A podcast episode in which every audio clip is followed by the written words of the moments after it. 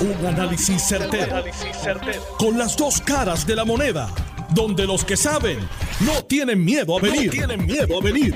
Esto es el podcast de Análisis 630 con Enrique Quique Cruz. 5 y 7 de la tarde de hoy, miércoles 3 de agosto del 2022. Usted está escuchando Análisis 630. Yo soy Enrique Quique Cruz y estoy aquí de lunes a viernes de 5 a 7. En línea telefónica tengo a la señora Zulma Vila. Muchas gracias por estar con nosotros. Agradecido, señora. Bienvenida aquí a Análisis 630.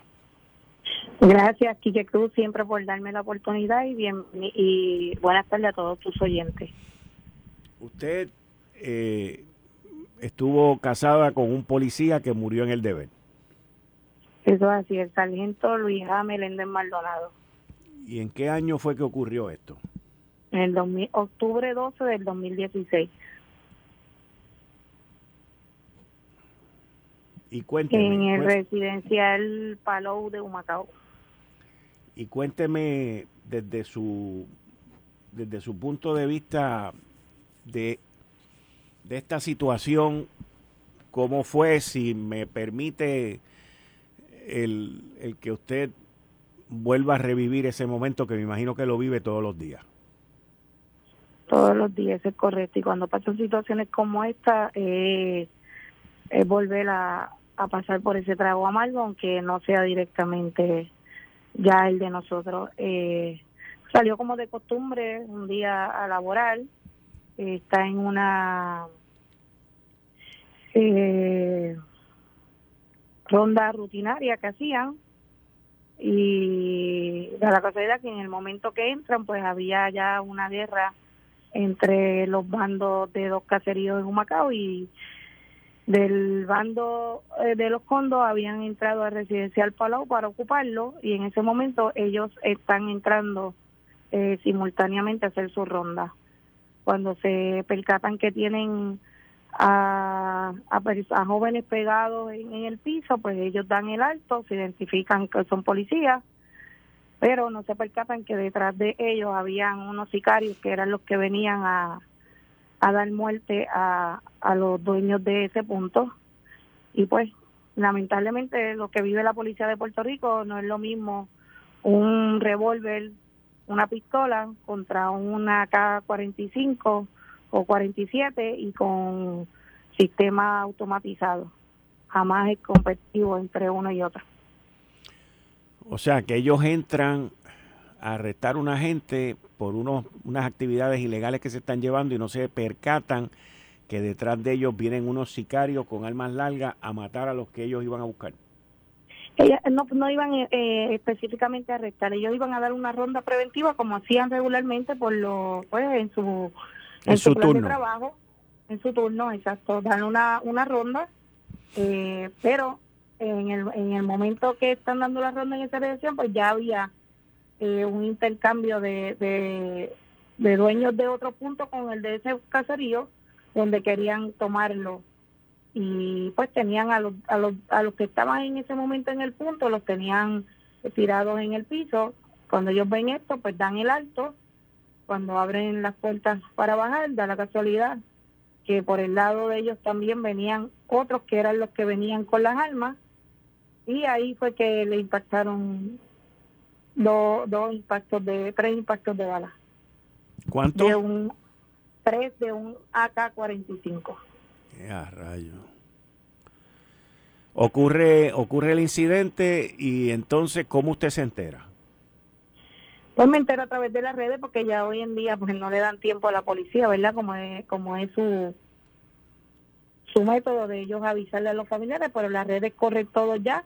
Eh, recibo una llamada de, de un compañero preguntándome si yo estaba en mi casa, la esposa de un teniente eh, también, y pues ya ya yo había, había escuchado la noticia que me la habían dicho, empiezo a llamarlo, no me contesta, y pues al seguir recibiendo llamadas, pues entiendo que algo está pasando ya en, en el área y sabía que era de su unidad donde habían sido el tiroteo.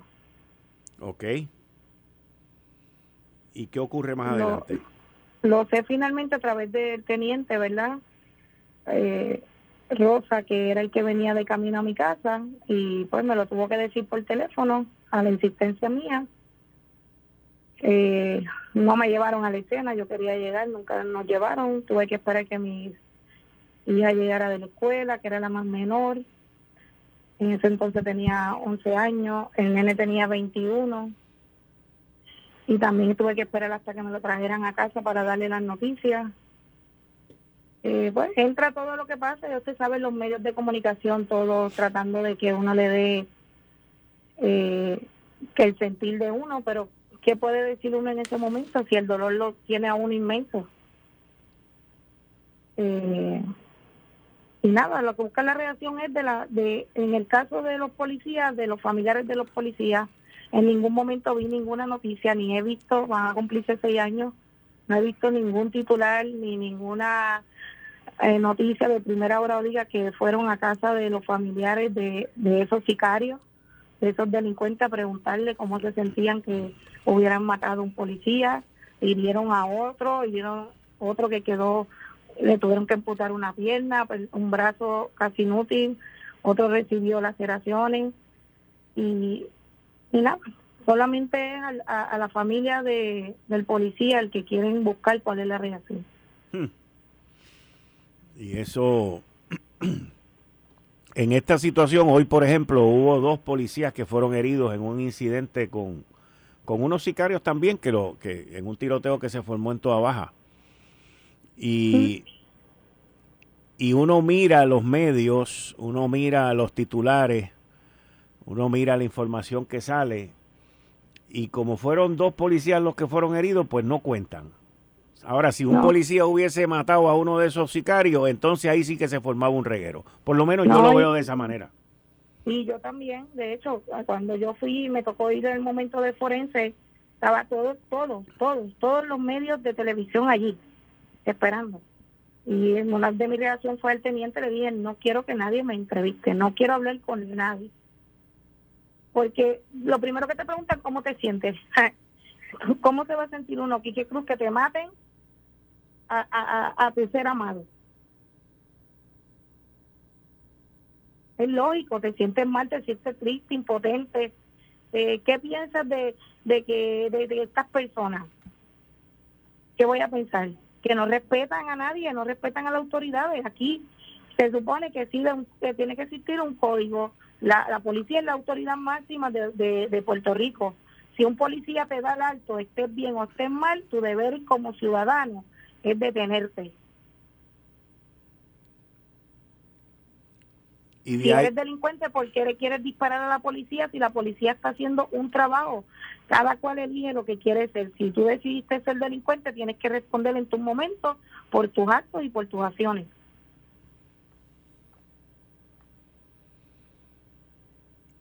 ¿Qué, qué es lo que, doña Zulma, qué es lo que la motiva a usted a, dar este mensaje? Eh, Quique, una vida es una vida. Yo soy cristiana y entiendo que nadie debería de morir ni por ni por droga ni, ni, en estas situaciones así de, de tener que estar en, el tiroteo aún ellos mismos una, unos contra otros y mucho menos contra las autoridades pero la realidad es que cada vez cada vez queda demostrado que nuestra seguridad, nuestros policías no están debidamente entrenados ni preparados con armas ni con el equipo necesario para poder enfrentar a esa gente. Seguimos estancados en lo mismo. Y no se les brinda todo gobierno que viene a hablar lo mismo. Los policías primero, la policía es primero pero ¿qué haces para darle a ese policía el instrumento para que se pueda enfrentar ante esta situación? Es desgarrador. Yo no me quiero imaginar la familia de esos guardias cuando yo los escuché diciendo un 10-50 me dieron, me dieron, me dieron. Es una cosa demasiado fuerte. El uno tiene que escuchar eso. Cuando se supone que ellos sean los que velen por todos nosotros. y que esas personas estén, estén más adiestradas entre ellos mismos y tengan mejores armas que los que supuestamente nos tienen que dar seguridad.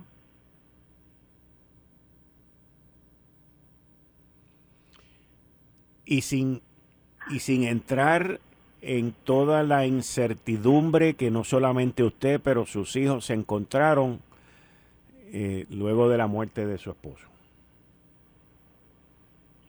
No ha sido fácil, Quique. Eh,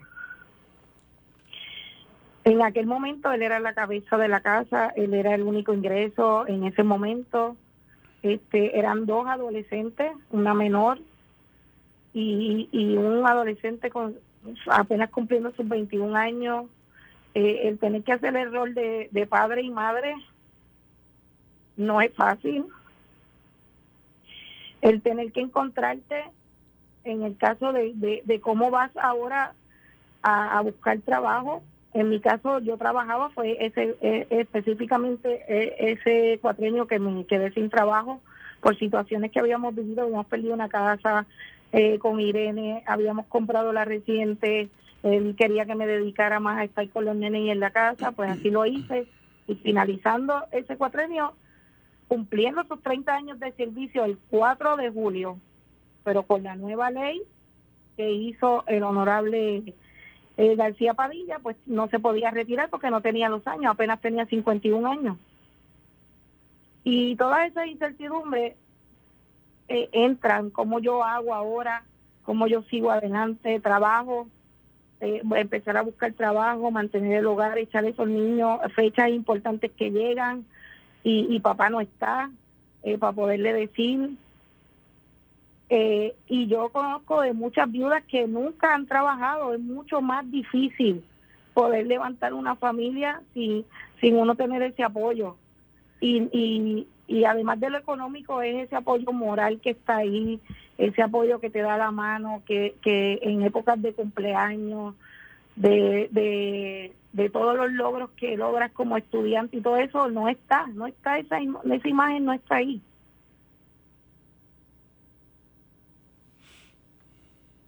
Es bien difícil, es bien difícil. Van a ser seis años y, cada vez que llegan momentos y veo noticias así, eh, es volver a retroceder a, a ese momento. ¿Y sus hijos? gracias a Dios están bien. Dentro de todo, pues, llega, como le digo, llega los momentos que papá hace falta, este, perdí a papá, eh, no nos queda más que los recuerdos, eh, ir a la tumba, a, a, nada, porque no se ve nadie, pero sabemos que ahí lo dejamos la última vez.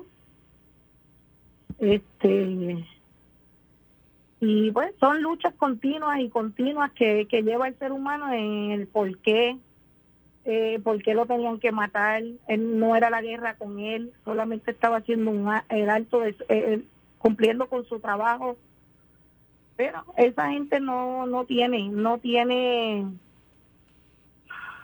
nada de pudor. Ellos, yo creo que hasta si a su, en ese momento de guerra y de desesperación le ponen un familiar y un familiar se llevan enredados porque ellos lo que están en su poder, en lograr lo suyo. ¿Tiene usted en conjunto con otras esposas o otros familiares de policías caídos un grupo de apoyo? ¿Se ponen en contacto? este Sí, sí, nos hemos creado como tal... sí, no, no estoy diciendo que sea formal, pero entre ustedes. Sí, sí, sí, tenemos, tenemos varias que nos comunicamos cuando llegan las fechas, cuando nos sentimos down, eh, nos llamamos y, nos damos apoyo uno a los otros, nos preguntamos por los niños, cómo están, en, qué podemos ayudarnos mutuamente. Eso sí existe, existe entre varias de ellas. Cuando ocurrió este nefasto incidente el, el 12 de octubre del 2016 y, y subsecuentemente, eh, la policía de Puerto Rico les brindó a ustedes algún apoyo psicológico más adelante o, fue básicamente nos vemos y adiós? Bueno, ellos ellos brindan inicialmente sí se brinda un apoyo psicológico, pero con el tiempo pues uno uno se siente pues mejor y le dan de alta del, del programa donde uno va. Ok. Pero eso es una cosa que ya yo le he comunicado a la, a la policía y, el comisionado eh, Antonio eh, tiene conocimiento y él está trabajando en eso, de que exista más apoyo de en cuestión de la policía hacia esa familia, de darle seguimiento, más que económicamente, en algunos casos pues sí se necesita económicamente, pero en otros es más ese apoyo de saber que están ahí para ayudar en el momento que uno necesite o para recordar momentos que, que hayan vivido con, con nuestros esposos. Doña Zulma, muchas gracias por su tiempo, por permitirme entrar en, en esta situación. Yo aquí para usted y para las viudas siempre estaré a sus órdenes. Gracias, Quique, sí lo sabemos. Y te deseamos el mayor de los éxitos y de verdad, Puerto Rico necesita más, volver a los valores, los valores se están perdiendo. Y decimos, eh, el nene, ay, me lo mataron tan bueno que era, pero andaba con un AK-45, era tan bueno, porque un nene bueno no tiene que andar con un arma. Y a eso es que tenemos que volver y eso le compete a la familia, no le compete al gobierno, es la familia la que tiene que inculcar esos valores nuevamente. Muchas gracias. Gracias. Ahí ustedes escucharon a la señora Zulma Vidal, una viuda de un policía caído en servicio el 12 de octubre del 2016. Una viuda que su vida cambió completamente. Y estoy seguro que en ocasiones pensaba que estaba pasando una pesadilla y que lo que estaba ocurriendo no era verdad. Pero tuvo que afrontar la verdad y tuvo que echar hacia adelante. ¿Por qué la entrevistamos a ella hoy? La entrevistamos porque en la, en la sensación de los medios y de los titulares, a veces se pierde la responsabilidad del mensaje que el medio quiere llevar. Hoy hubo un tiroteo en Tua Baja, trataron de matar a uno, o a dos, o a tres, y los sicarios, al igual que otros de los que trataron de matar, se fueron a la fuga hirieron a dos policías. Y yo no veo tanto reportaje a menos de 24 horas, no veo tanto reportaje como los que todavía estoy viendo, porque hace minutos los vi, de que el joven muerto, y es, un, es triste que un joven de 16 años haya muerto. Es triste, bajo las circunstancias que sean, es triste. Y es triste para esa familia también. Y para esa madre también que reclama. Pero los medios también tenemos que ser responsables. Porque si deseamos vivir en una sociedad de ley y orden, los medios y los que utilizan los medios si los que deseamos vivir en una sociedad de ley y orden, sin tener la información completa, sin tener la validez, sin tener nada, pues no podemos agarrar a unos policías que se enfrentaron a un joven que andaba en un vehículo hurtado. No estoy diciendo que lo que los siete policías hicieron estuvo bien. Lo que estoy diciendo y de lo que estoy hablando es del desbalance y de que aquellos que desinforman ayudan y contribuyen a la falta de respeto y al odio que en esta isla un sector le tiene a la policía. Yo soy pro policía. Pero si usted quiere saber cuán pro policía yo soy, hable con cualquiera de los presidentes y de los representantes de los gremios de la policía, de los sindicatos que representan a la policía y pregúntenle cuál es la vara con que yo los mido. Porque desde el primer día que me reuní con ellos le dije, no estoy de acuerdo con esto y si hacen esto está mal y si hacen aquello está mal y si hacen lo otro está mal. Pregúntenle, no tengo ningún problema, llámenlo, incluyendo a Matías, el capitán González, al que sea. Lo que está bien está bien y lo que está mal está mal. Pero no podemos tratar de tapar lo malo con lo bueno. Y no podemos difundir irresponsablemente información en contra de la policía cuando lo que se está haciendo es especulando. ¿Cuáles fueron los hechos? Los hechos fueron que el lunes un grupo de mozalbetes se entraron a tiros con la policía en la ruta 66 en una fuga. Los hechos fueron que el año pasado un individuo en una motorita mató tres policías, dos municipales y un estatal en la Valdoriotti de Castro. Los hechos fueron que el martes ocurrió la persecución con ese joven de 16 años que andaba en un vehículo hurtado y que siete policías oyeron el primer tiro y los siete empezaron a disparar por ahí para abajo a todo lo que da. Y los hechos son que hoy dos policías se van en una persecución detrás de unos sicarios y uno de ellos sale herido. La pregunta que yo me tengo que hacer también es si este salió herido porque no se atrevía a disparar por lo que pasó ayer. Pero los hechos que les acabo de describir ahora, que son así, no se están promocionando en titulares, en reportajes, en estas cosas, con el balance y el peso de la verdad. Y el peso de la verdad es que aquel que lo haya hecho mal, que le caiga todo el peso de la ley. Pero no condene usted no condene usted, porque yo no he condenado al jovencito de 16 años que andaba en un vehículo hurtado, no condene usted hasta que la investigación concluya. Porque aquí son buenos para los titulares y malos para el reportaje. Y cuando digo aquí no me refiero a Noti1, estoy hablando de la isla.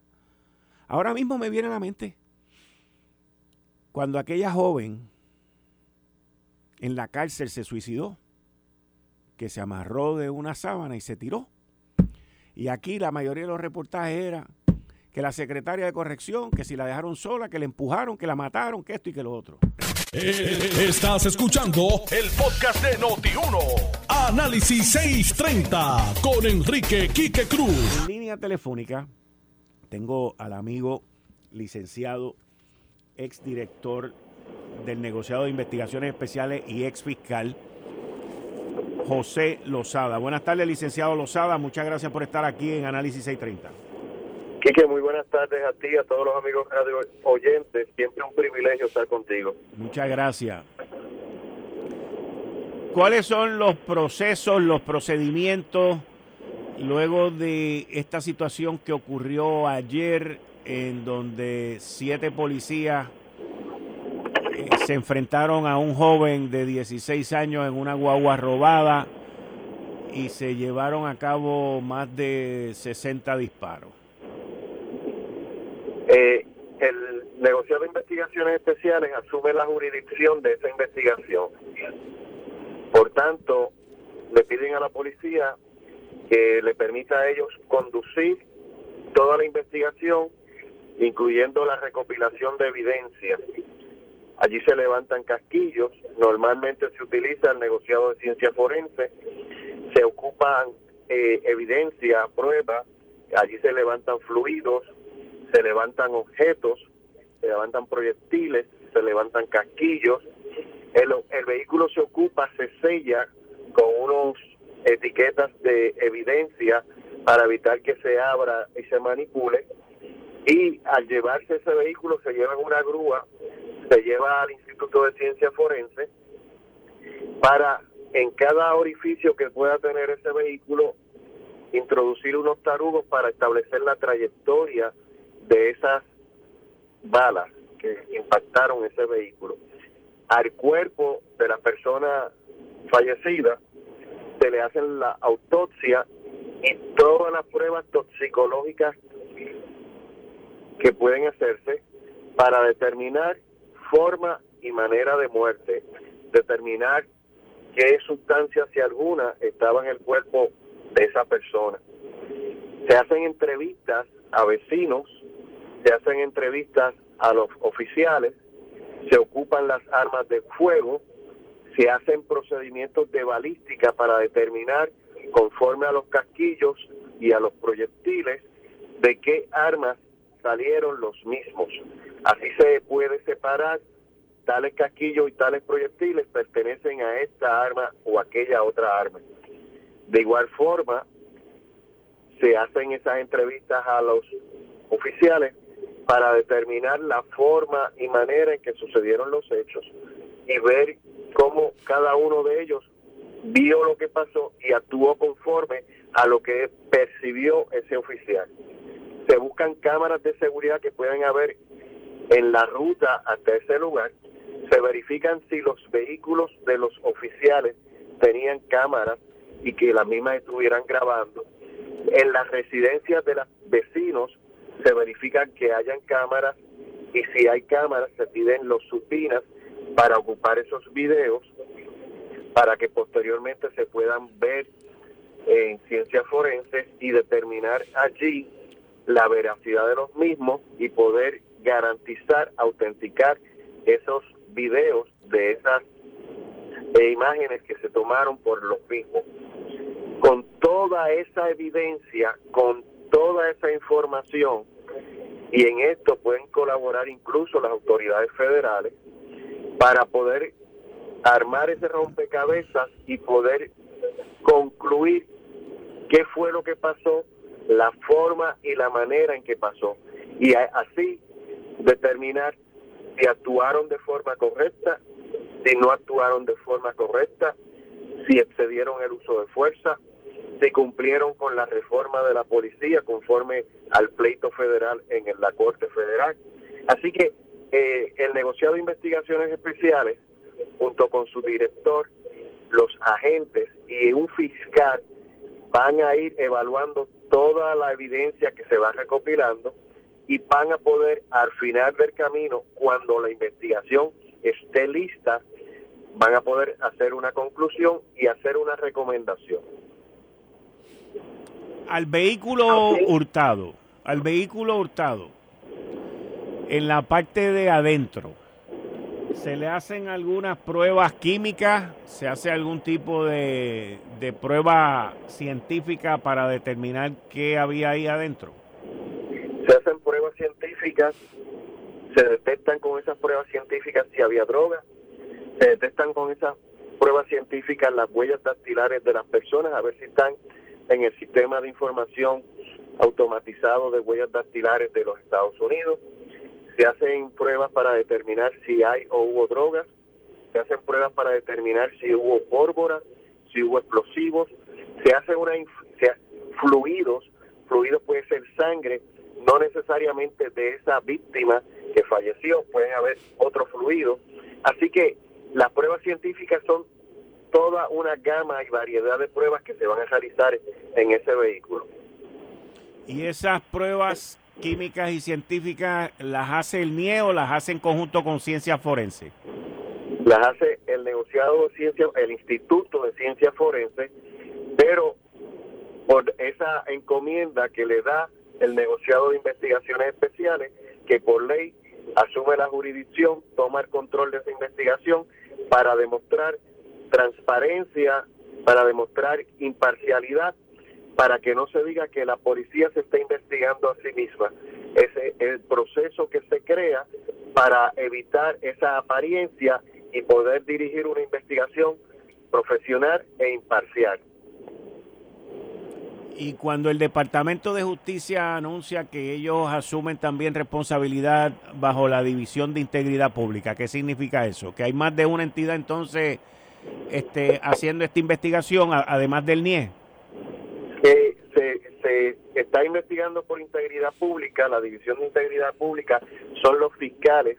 Integridad Pública investiga dos cosas en esencia los asuntos de funcionarios públicos con relación a la corrupción gubernamental y los asuntos con relación a los derechos civiles. Así que eh, ellos van a hacer una investigación enfocada en si hay o no violación a los derechos civiles de cualquier persona, en que este caso debe ser de la víctima que falleció. recordando que esa víctima es una persona a la que se le da seguimiento por un sistema de geosatelital, de posicionamiento geosatelital, un GPS, para porque el dueño de ese vehículo al que le fue hurtado en la madrugada le señala a la policía en su llamada, me robaron mi guaguita, mi guaguita tiene un sistema de GPS y en ese sistema de GPS eh, puedo saber por dónde va mi guagua. Ok, y, y cómo, cómo se puede o cómo se va a lograr corroborar el que el individuo utilizó el vehículo en contra de uno o dos o tres policías? Fuera de lo que fueran las entrevistas a los policías. Aparte de las entrevistas, sí, sí.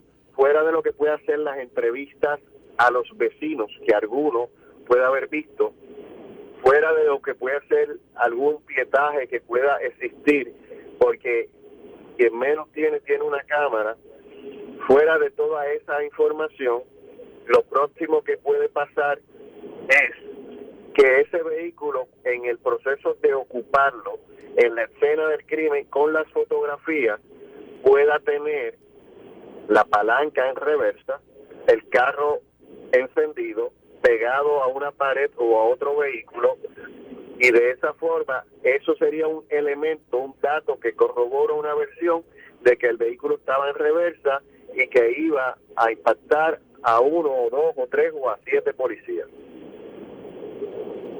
Y licenciado, le pregunto, en, en términos de tiempo, porque por la complejidad de todo lo que usted me acaba de decir, los resultados o la parte final de esta investigación, esto no es en una semana ni en dos tampoco.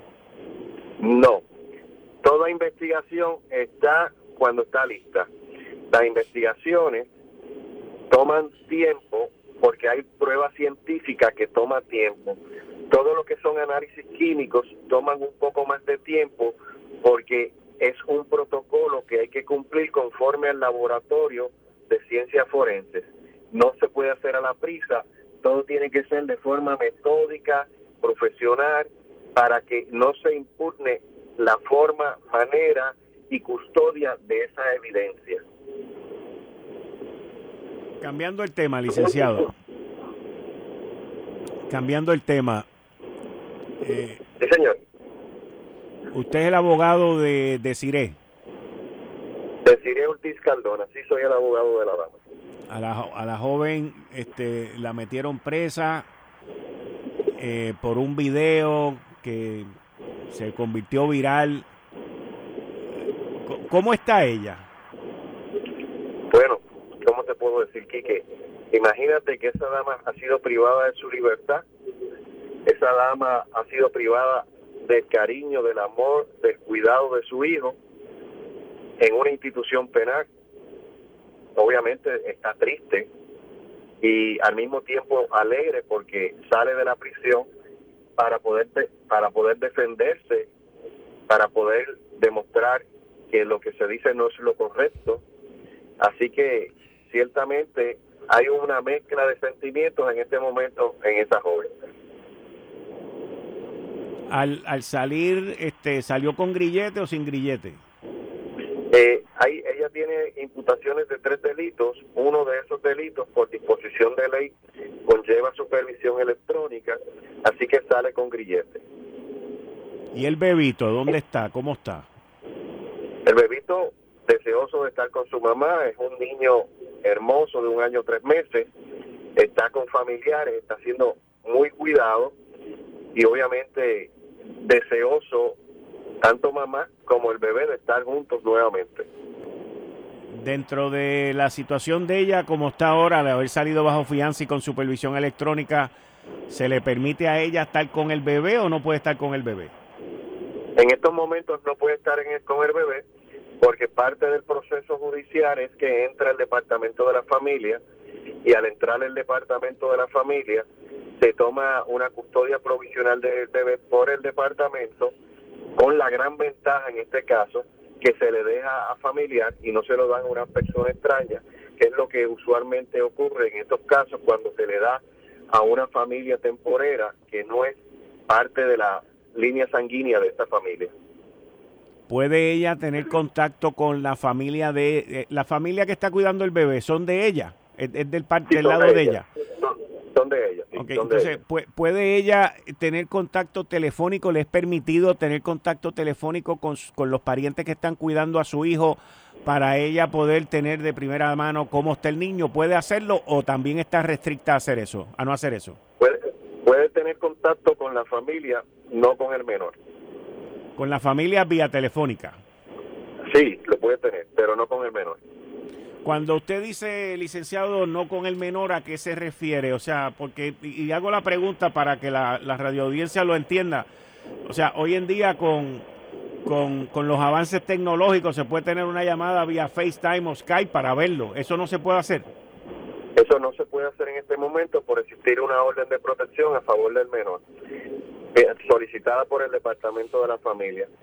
Obviamente sí puede comunicarse con la familia para saber que está bien, pero no puede hacerlo con el menor.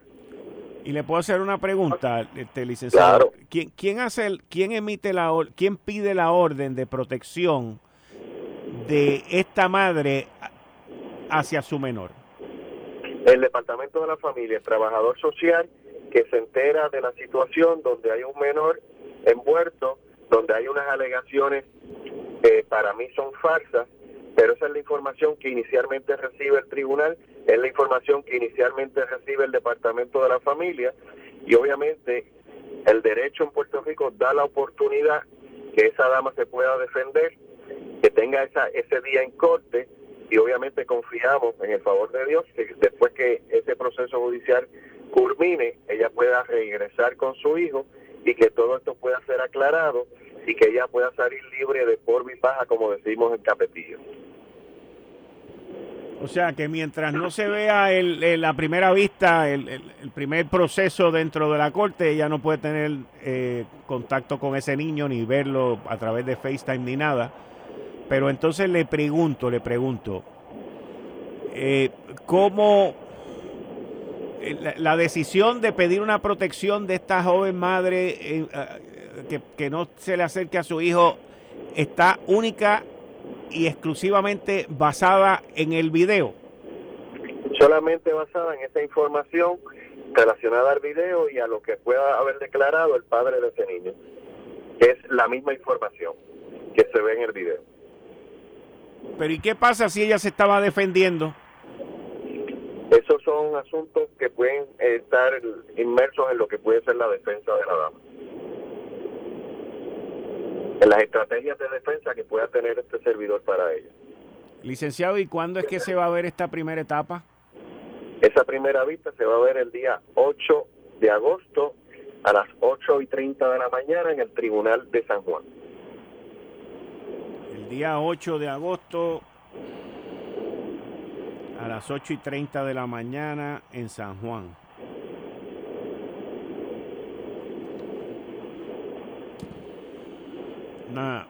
Yo, yo vi una entrevista que le hicieron a ella anterior a esa situación. En, en Lo sé todo, a ella le entrevistaron cuando el papá tuvo el incidente con el bebito que lo llevaba en una bicicleta y él, el, bebito iba en un carrito de compra de allí de, del, supermercado, que no voy a mencionar el nombre, allá en Condado, y lo iba jalando con un cable y él iba en una bicicleta y, ella le dijo pues que no, vi cuando le entrevistaron y dijo que no podía, que no podía poner en peligro a su, a su hijo. Y cómo ella en ese momento está eh, defendiendo... Eh, el bienestar de su hijo y ahora termina ella siendo protegida, atropellada, sí. Eh, una cosa es, que es que es que o sea, aquí como que no han visto la cronología de lo que viene pasando. Yo tuve la oportunidad de ver uno, dos, tres. No tengo la historia completa, pero vi cuando ella está tratando de defender su, su, su parte de madre con su hijo y luego veo el otro video y yo digo, pero o sea, no, no, como que no se ve eh, la, secuencia de, la protección aquí. Y ahora resulta que ella es la que es extraída para proteger al menor. ciertamente no, no hay una correlación en la información de uno y otro. Y ciertamente lo la importancia de la información es que el tribunal pueda tener un marco, un cuadro completo de la información para que el tribunal pueda adjudicar en justicia de lo que ciertamente pasó allí. Muchas veces se da información fraccionada y lo único que se ve es un segmento de esa información.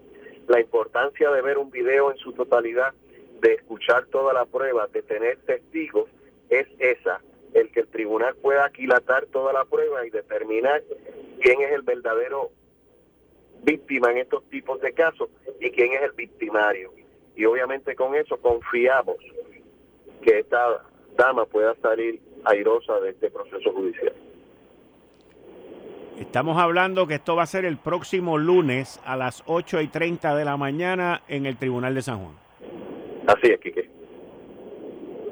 Y al ser una vista de, de ley, ¿es ley 54?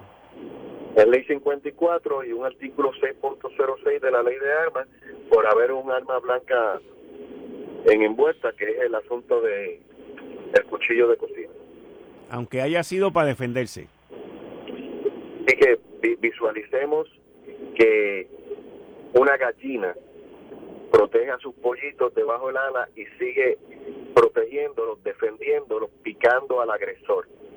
Y no importa si ese agresor es más grande que esa gallina, lo va a hacer. Cualquier ser humano, madre o padre, ha de proteger a su hijo. Y yo no tengo duda que esta dama estaba protegiendo a su bebé. Licenciado José Lozada, muchas gracias por esta oportunidad, como siempre. Sí, que un privilegio siempre estar contigo. Muchas bendiciones. Igual para usted. Muchas gracias. Esto fue el, podcast de Notiuno. Análisis 630 con Enrique Quique Cruz. Dale play a tu podcast favorito a través de Apple Podcasts, Spotify, Google Podcasts, Stitcher y notiuno.com.